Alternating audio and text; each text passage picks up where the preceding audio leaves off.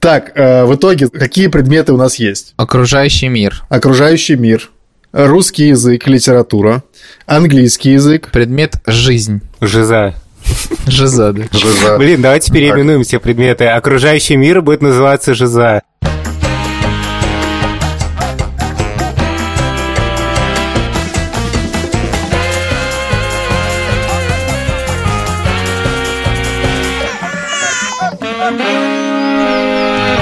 Привет, меня зовут Александр Борзенко, и это подкаст «Сперва роди». Подкаст о родительстве, где мы не даем советов, а только делимся тревогами, переживаниями и разными историями. Детей, которых я постоянно обсуждаю в этом подкасте, зовут Петя, ему 14, Тише 12, а Мане 10 лет. 10 лет.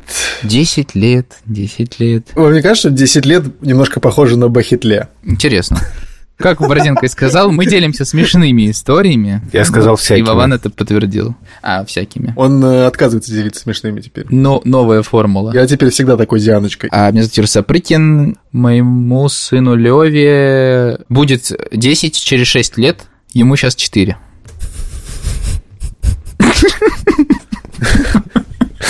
Вам не кажется, что 4 года похожи на Бахитле? Привет, меня зовут Владимир Цибульский, моей дочери Соне 3 года 10 месяцев. Не кажется, что 3 года и 10 месяцев похож на Бахитли? Кстати говоря, кто не знает, э, Бахитле – это радость на татарском. Пуш-пушмак с горящим чаем, хазер ошап эшергеем. Говорим по-татарски. Я хотел сказать, что Юра забыл сказать, а Юра забыл сказать, чтобы вы подписывались на наш э, молчаливый телеграм-канал, Блин. который называется «Сперва ради». У нас 3646 подписчиков. Неплохо. Нормально. Может, что-нибудь напишем сейчас сюда? Не-не, тут, тут же все отпишутся. Это проверено. В телеграм-каналах ни в коем случае нельзя ничего писать. Я реально проверял, у меня есть канал про бердвотчинг «Северный глупыш», и там подписчики набираются, набираются, потом я напишу какой-нибудь офигенный пост, фигак. После долгой паузы, если ты пишешь, что люди такие, блин, что это за хрень? Почему я на канал про птиц подписываюсь? Что со мной не так? Канал «Северный глупыш». Александр Борзенко. Кстати, про птиц. В ближайшую субботу я буду вести орнитологическую экскурсию для украинских семей из нашего волонтерского центра. По Риге? Ну, конкретно есть парк. Он очень удачный, мне кажется, для экскурсии, вот для тех, кто раньше этим не занимался, потому что он, с одной стороны, небольшой, а с другой стороны, довольно богатый по видам. Там есть небольшой прудик, мы пойдем на пруд, посмотрим, какие там птицы живут, какие птицы гнездятся в дуплах, а какие просто в гнездах. Я очень жду этого дня. Сегодня посмотрел прогноз погоды. Ливень прогнозируется. Причем до этого реально солнце, солнце, солнце, солнце, солнце, ливень, солнце, солнце, солнце. Во-первых, я рад, что Борзенко сходит наконец на экскурсию, а второе, это что сегодня у Сони в саду тоже экскурсия. Куда-то они едут на автобусе, экскурсия называется «Маленькие садовники». То есть, видимо, им будут показывать какие-то деревья или что там растет. Вот, по этому поводу, значит, Соня сегодня впервые в жизни получила свой ланчбокс, даже два. О, с первым ланчбоксом! Слушай, это было очень волнительно. Я в 8 утра бегал за сыром и хлебом, чтобы успеть. И, значит, Соня проснулась сегодня и такая первая, что она говорит, такая, папа, ты готов собираться на экскурсию? Я такой, конечно, я готов. Вот, в общем, сейчас они на экскурсии, а родители волнуются. Понятно, а что в ланчбоксе? Сыр, огурец, морковка и груша. Мгм. М, Довольно Неплохо. сбалансированно. Слушайте, вообще-то, значит, экскурсии, экскурсии, но как раз у нас сегодня речь пойдет про, так сказать, домашние мероприятия. Значит, мы сегодня хотели поговорить про то, как учиться дома. И как некоторые дети учатся дома, не ходят в школу. А столкнулись мы с этим, потому что когда мы думали, какую тему записать, Борзенко стал нам жаловаться, что он не может пристроить своих детей в школу, это очень сложно в Риге найти школу. И тут мы выяснили, что, оказывается, можно учиться дома. Почему дети просто не пойдут в школу, в которой они учились, сколько там, пять лет назад? Потому что они не учились, когда мы первый раз жили в Риге. Тиш с Маней были довольно маленькие. Пете уже было семь, когда мы приехали. И вот он стал заниматься на виолончели. Мы нашли преподавателя через нашего друга, которому передаем большой-большой привет. Это народный артист России Борис Андрианов. Спасибо вам за ваши треки. э, Борис Андрианов все альбомы скачать. И тот преподаватель, которого мы нашли с помощью Бори, преподавал в музыкальной школе местной, где и общеобразовательная программа, и музыкальная.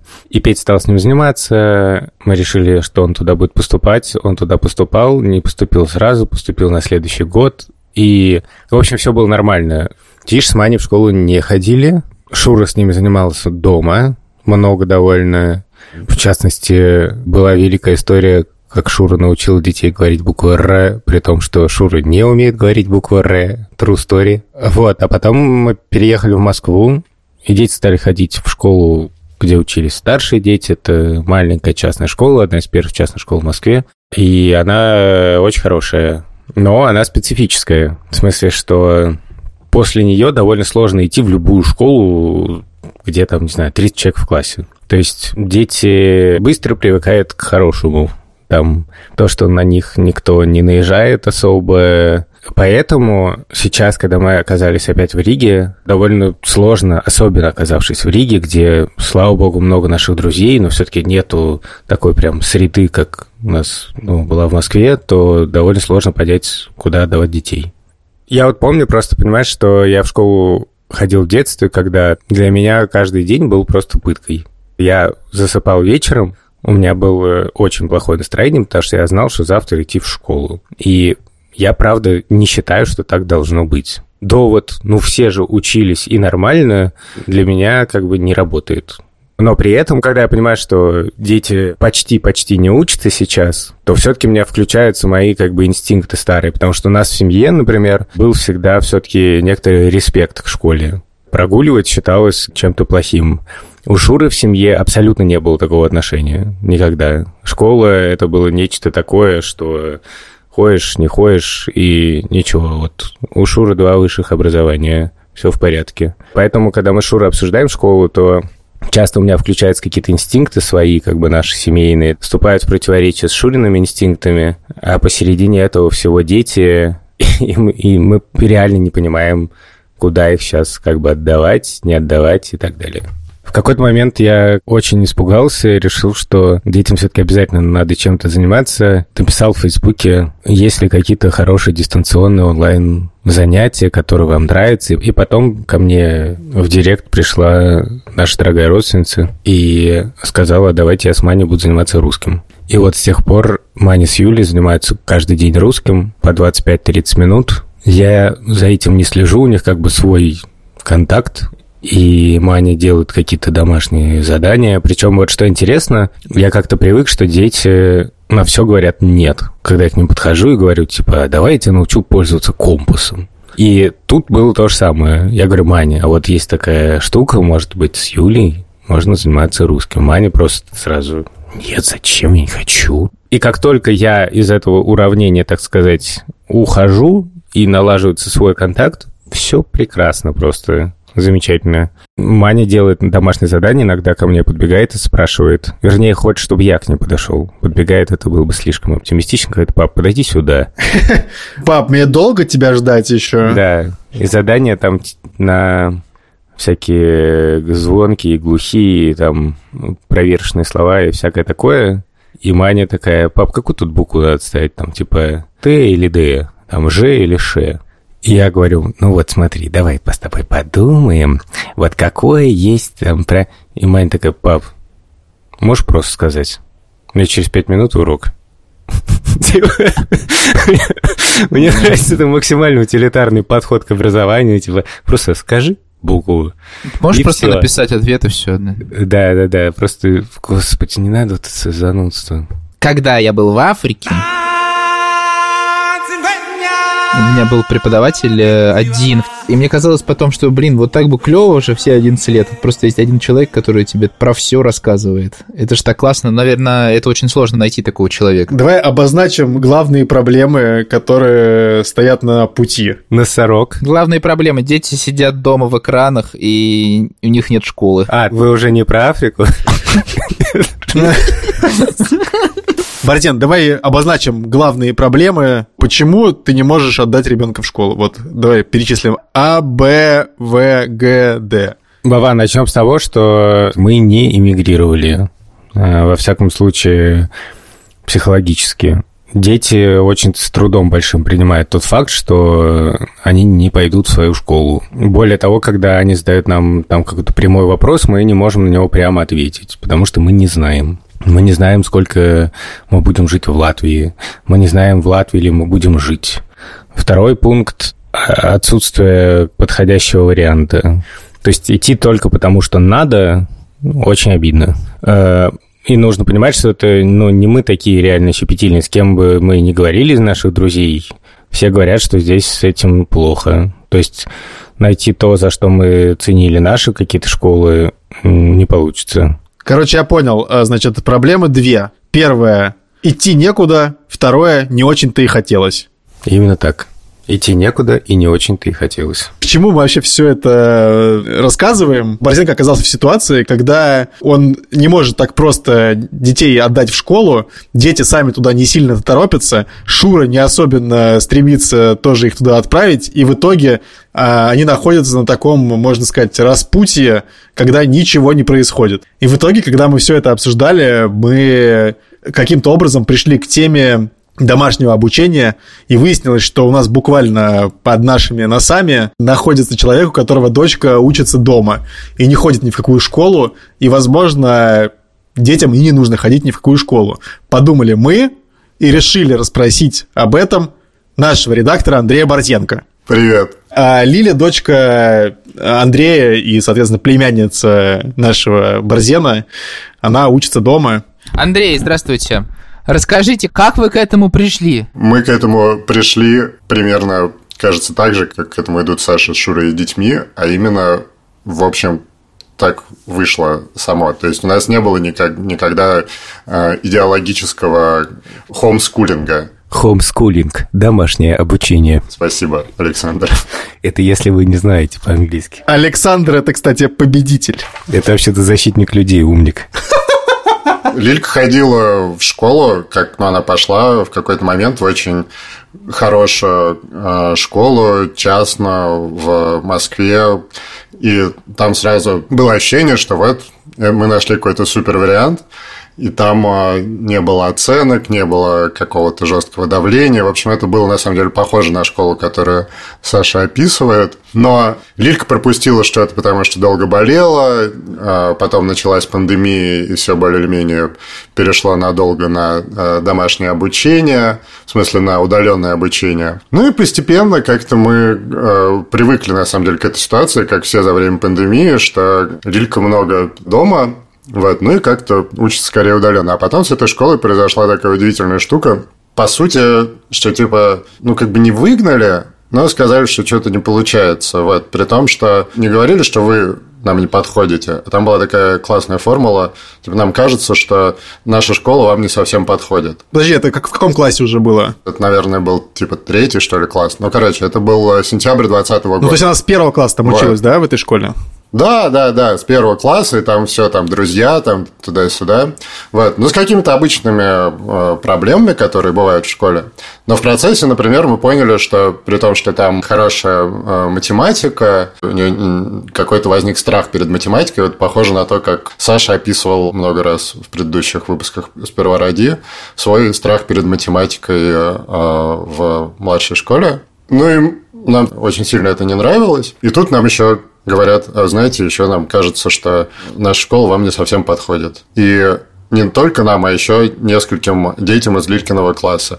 И у меня эта идея, что в этом возрасте 8-9 лет проходит э, селекция э, детей, мне была совершенно непонятна. Ну, в смысле, если ваша школа нам не совсем подходит, и не только нам, а еще нескольким э, детям в этом классе, то, наверное, что-то со школой не так, потому что вряд ли же что-то с детьми не так. И, в общем, мы оттуда ушли, такие смотрим потом по, по сторонам, как этот самый Траволта в меме, и думаем, типа, а что дальше делать?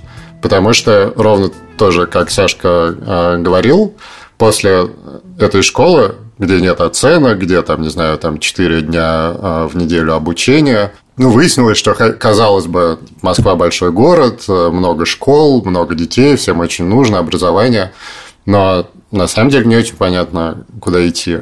Вот. И Лилька пошла такое место, которое называется Демократическая школа. Это такая международная система, где все построено на том, что дети наравне со взрослыми э, решают, что они делают, там, как все устроено, у них какое-то общее, там, э, общие сборы. И это был такой прямо самый дальний край вообще школьного образования, что это вроде как еще называется школа. На самом деле это уже на грани Потому что там не было тоже ни, ни какой-то системы классов, ни четкого расписания. Вот, и предполагалось, что они сами все это сделают. В какой-то момент вы решили, что все, Лилька будет дома, да?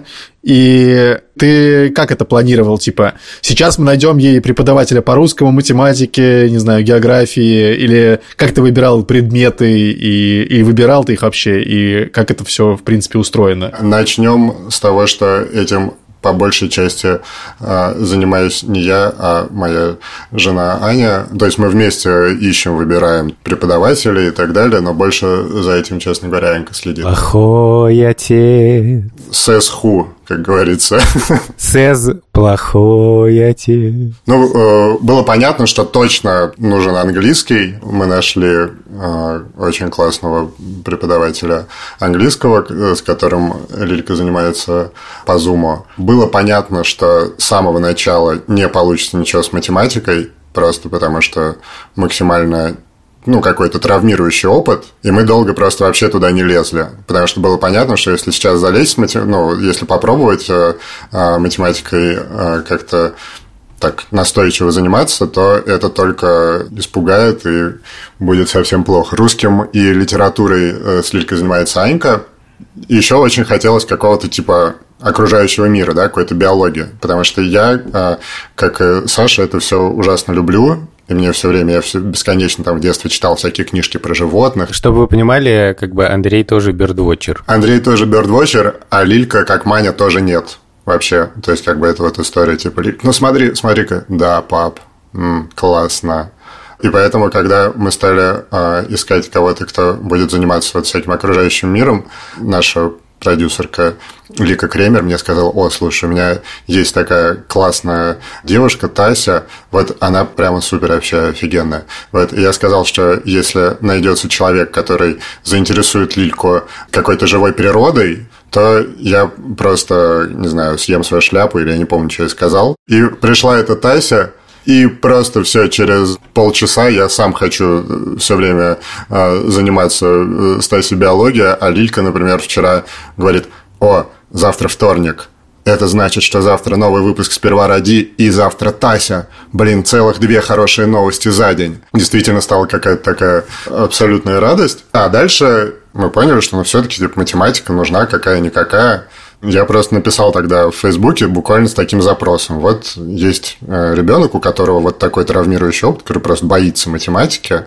Пожалуйста, если кто-то есть, кто может э, э, заниматься математикой так, чтобы это было не страшно весело и при этом как-то осмысленно, кидайте свои контакты. Оказалось, что это очень, на самом деле, частый запрос, потому что довольно часто э, дети, которым это, типа, с самого начала неинтересно, не заходят, реально начинают бояться, и есть такое представление, у меня тоже, хотя у меня все нормально было с математикой, я там учился, там, не знаю, нормально, шахматами занимался и все такое, но, блин, вот это представление, что это типа скучно, у меня осталось. И я сейчас, когда там начинаются какие-то цифры, я часто начинаю немножко засыпать. Так, э, в итоге, какие предметы у нас есть? Окружающий мир. Окружающий мир.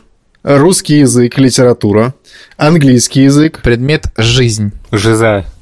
Жиза, да. Жиза. Блин, давайте переименуем все предметы. Окружающий мир будет называться Жиза. Друзья, у нас проблемы с подсчетом. Подожди, тут математика происходит. Итак, первое – математика. Второе – русский язык и литература.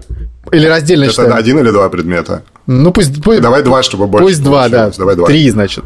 Давай. Окружающий мир – четыре. Английский язык – пять. Все. Но главная все время проблема была не в том, чему учиться, а как вообще действительно проводить время. Потому что, ну, стрёмно, когда ребенок один просто. И поэтому, на самом деле, самое важное было найти что-то еще, типа какой-то спорт или какой-то там театр, там какую-то студию, чтобы было еще какой-то комьюнити в этом. И мы нашли такую супер э, офигенную театральную студию «Дети райка» в Москве, вот, и Лилика, которая это очень любит, туда ходила мы тоже уехали. И, кстати, еще с ней стала заниматься здесь как раз историей и географией Саня Бабицкая, дочка Андрюши Бабицкого. Дочь ведущего подкаста «Снова никогда». Да-да-да. Ну, кстати говоря, снова никогда реально крутой подкаст, короче. Рекомендую всем послушать, это прям вообще топ. И Саня Бабицкая реально крутая э, репетиторка. И это все происходит, и это все как-то своим чередом идет, вот, но без э, театральной студии, без какой-то тусовки действительно довольно, конечно, тяжело. Вот и здесь уже Лилька пошла, здесь организовалась такая дизайнерская студия со всякой там, рисования и так далее. Здесь это в Тбилиси. Ну, то есть, короче, такая история, что э, мы пытаемся составить какое-то расписание, что вот в понедельник там такие, там два занятия, в среду такие и так далее, и так далее, чтобы это было более или менее какой-то а, налаженной рутиной. И понятно, что все равно остается куча времени, которое уходит на сидение в экранах или просто там сидение в своей комнате. Вот. И я не могу не признаться, что, конечно, это тревожит, и хочется все время, чтобы время было больше занято. Я по себе знаю, что когда у тебя ребенок целый день дома э, сидит, тебе сложнее работать, условно говоря, и так или иначе твое внимание очень сильно рассеивается. И вот у тебя ребенок целый день торчит дома, насколько я понимаю. Как ты с этим справляешься? И потом я хочу спросить у Борзенко, а у Борзенко, типа, эта проблема увеличенная в несколько раз. Вован, мы оба Борзенко. У меня нет вообще такой проблемы, ну, для меня, еще из-за того, что была пандемия, и мы просто уже короли сидения дома, и э, какой-то работы из дома, учебы из дома и так далее. У меня другая сложность. Я, я переживаю, что, ну, там же какой-то большой интересный мир, да, мне просто кажется, что Лилька что-то упускает, что ей, может быть, было бы веселее, если бы она больше куда-то ходила, там была бы какая-то тусовка. Ну, Лильку, наверное, лучше саму спросить, как бы, а как ей, как ей, как ей, как ей, как ей. Привет, Лилька. Так, Лиля, значит, Привет. э, правило не вертеть головой и сидеть ближе к диктофону, ты знаешь. Да, да.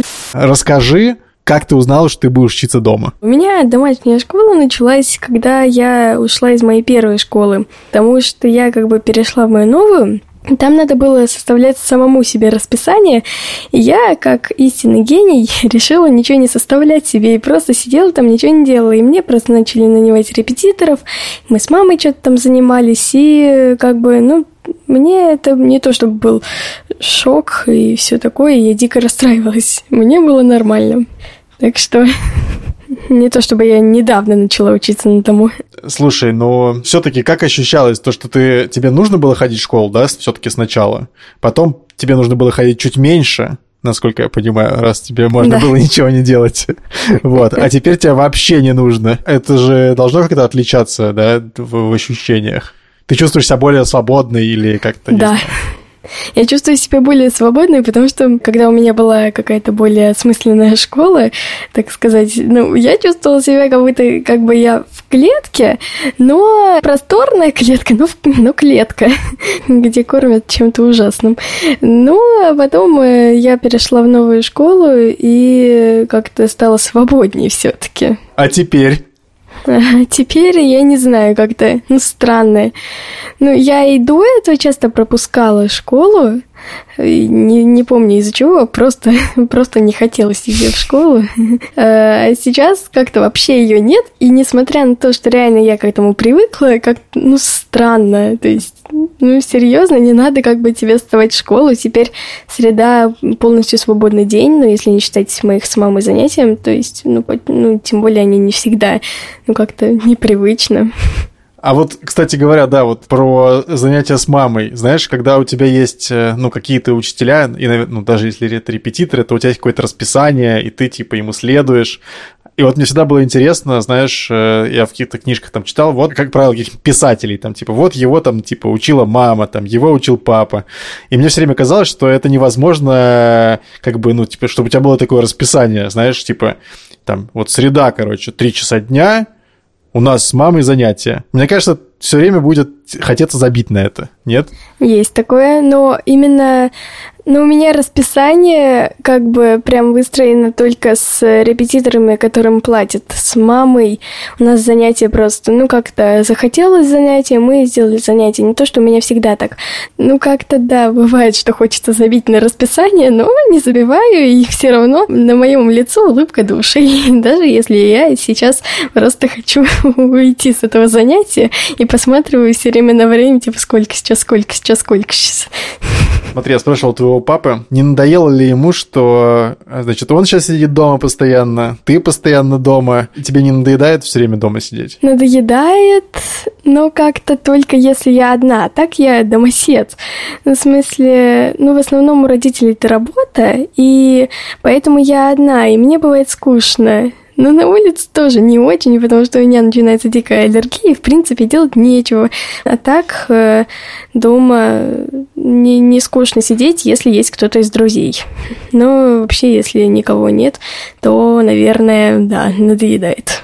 Тебе сейчас нет такого иногда ощущения, что тебе, типа, ну, не хватает такого вот классного типа общения? В смысле, классного не в значении хорошего, а типа в классе? Ну, да, бывает такое. То есть я там скучаю по тому, что я как бы прихожу в класс и сразу вижу там какие-то мои подруги, друзья, и я поэтому, конечно, скучаю. Но как-то не знаю, мне больше как-то спокойнее, если есть кто-то один или два моих друга, а не весь класс, потому что, во-первых, бывает конкуренция, бывает так, что люди ревнуют какого-нибудь друга, а во-вторых, ну, в принципе, там, ну, как-то проще выбирать что-то, например. Так что как бы и не хватает, и хватает. Нормально. Твой папа, значит, рассказал какое-то количество предметов, которыми ты занимаешься. А, есть какие-то, которыми ты хотела бы заняться, но еще пока у тебя их нет в расписании. Французский.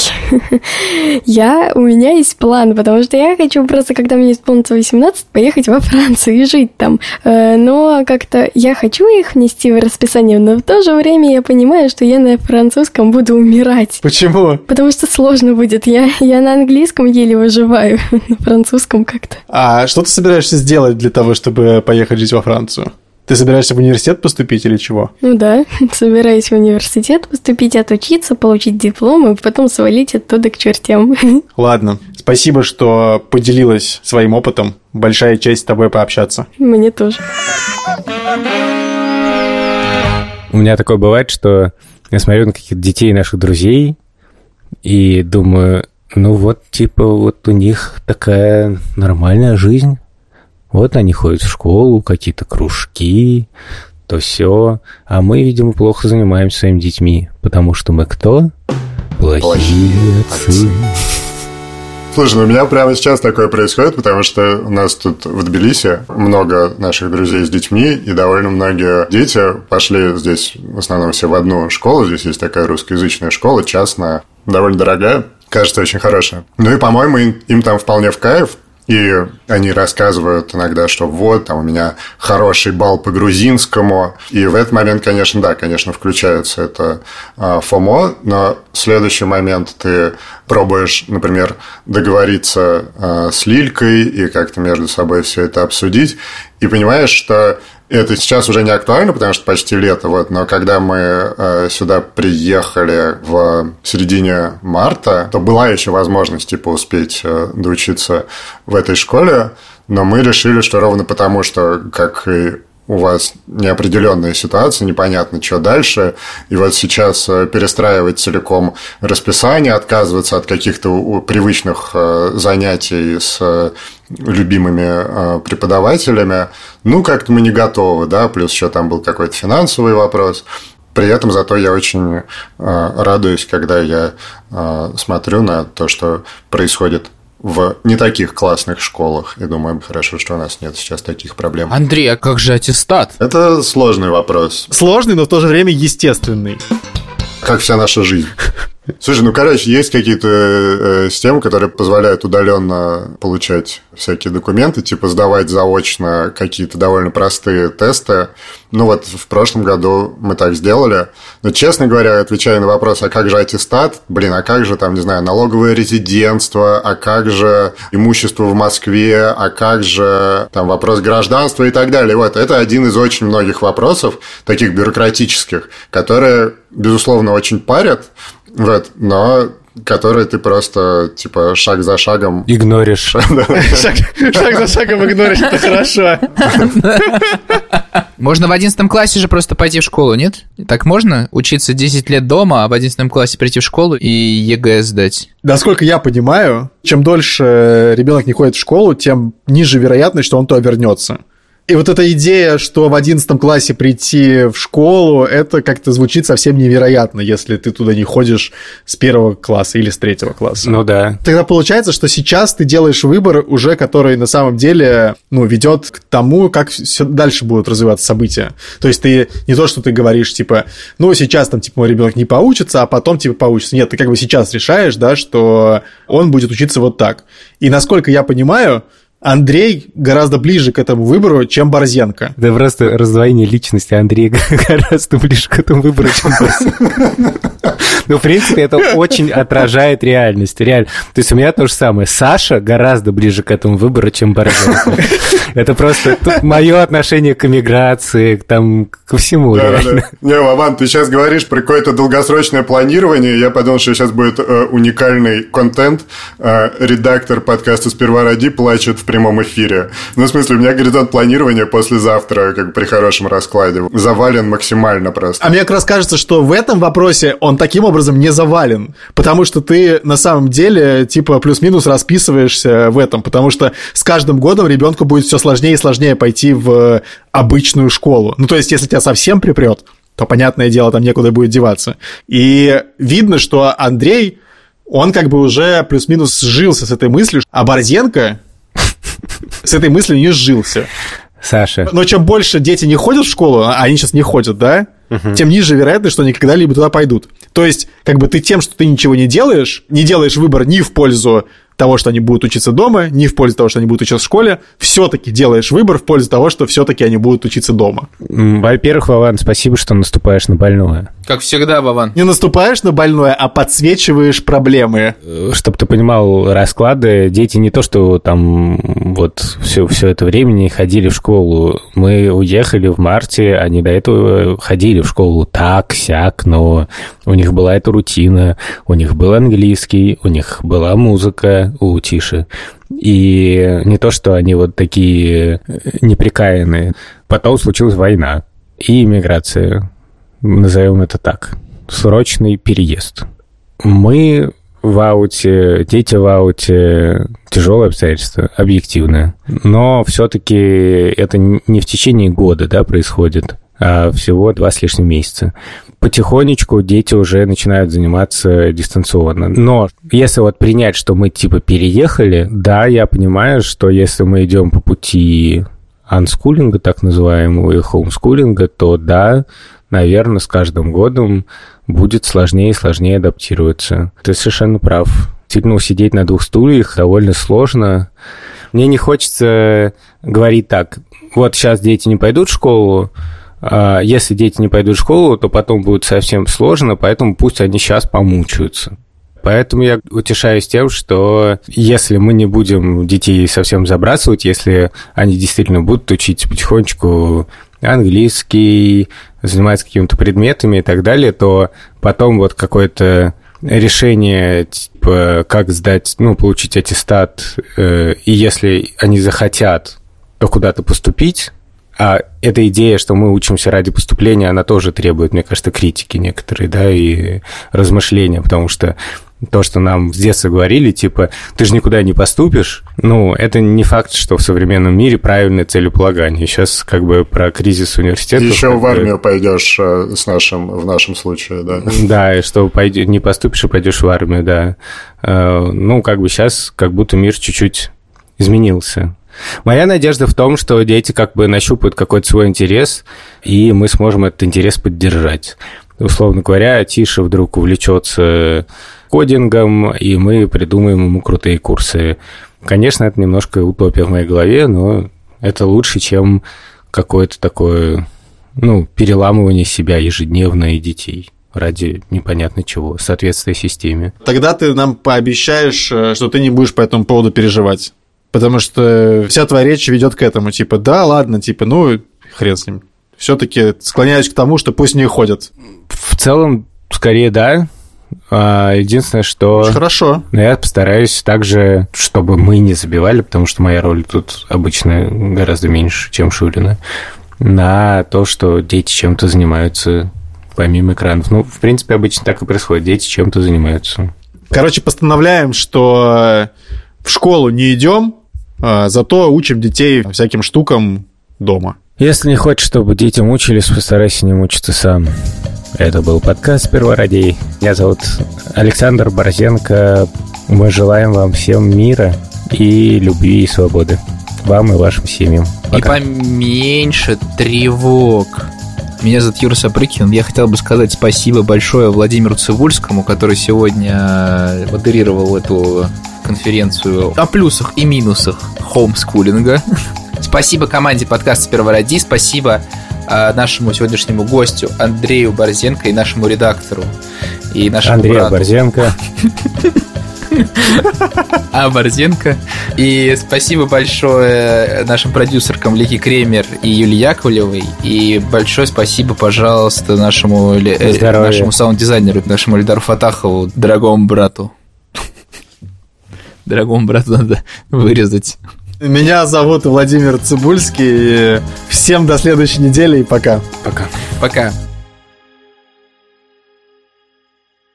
Ну, то, что я вижу, что Андрей Борзенко, я специально говорю имя, фамилию, чтобы никто не запутался, он уже... сказать Андрей. а, Можно сказать, а, Борзенко.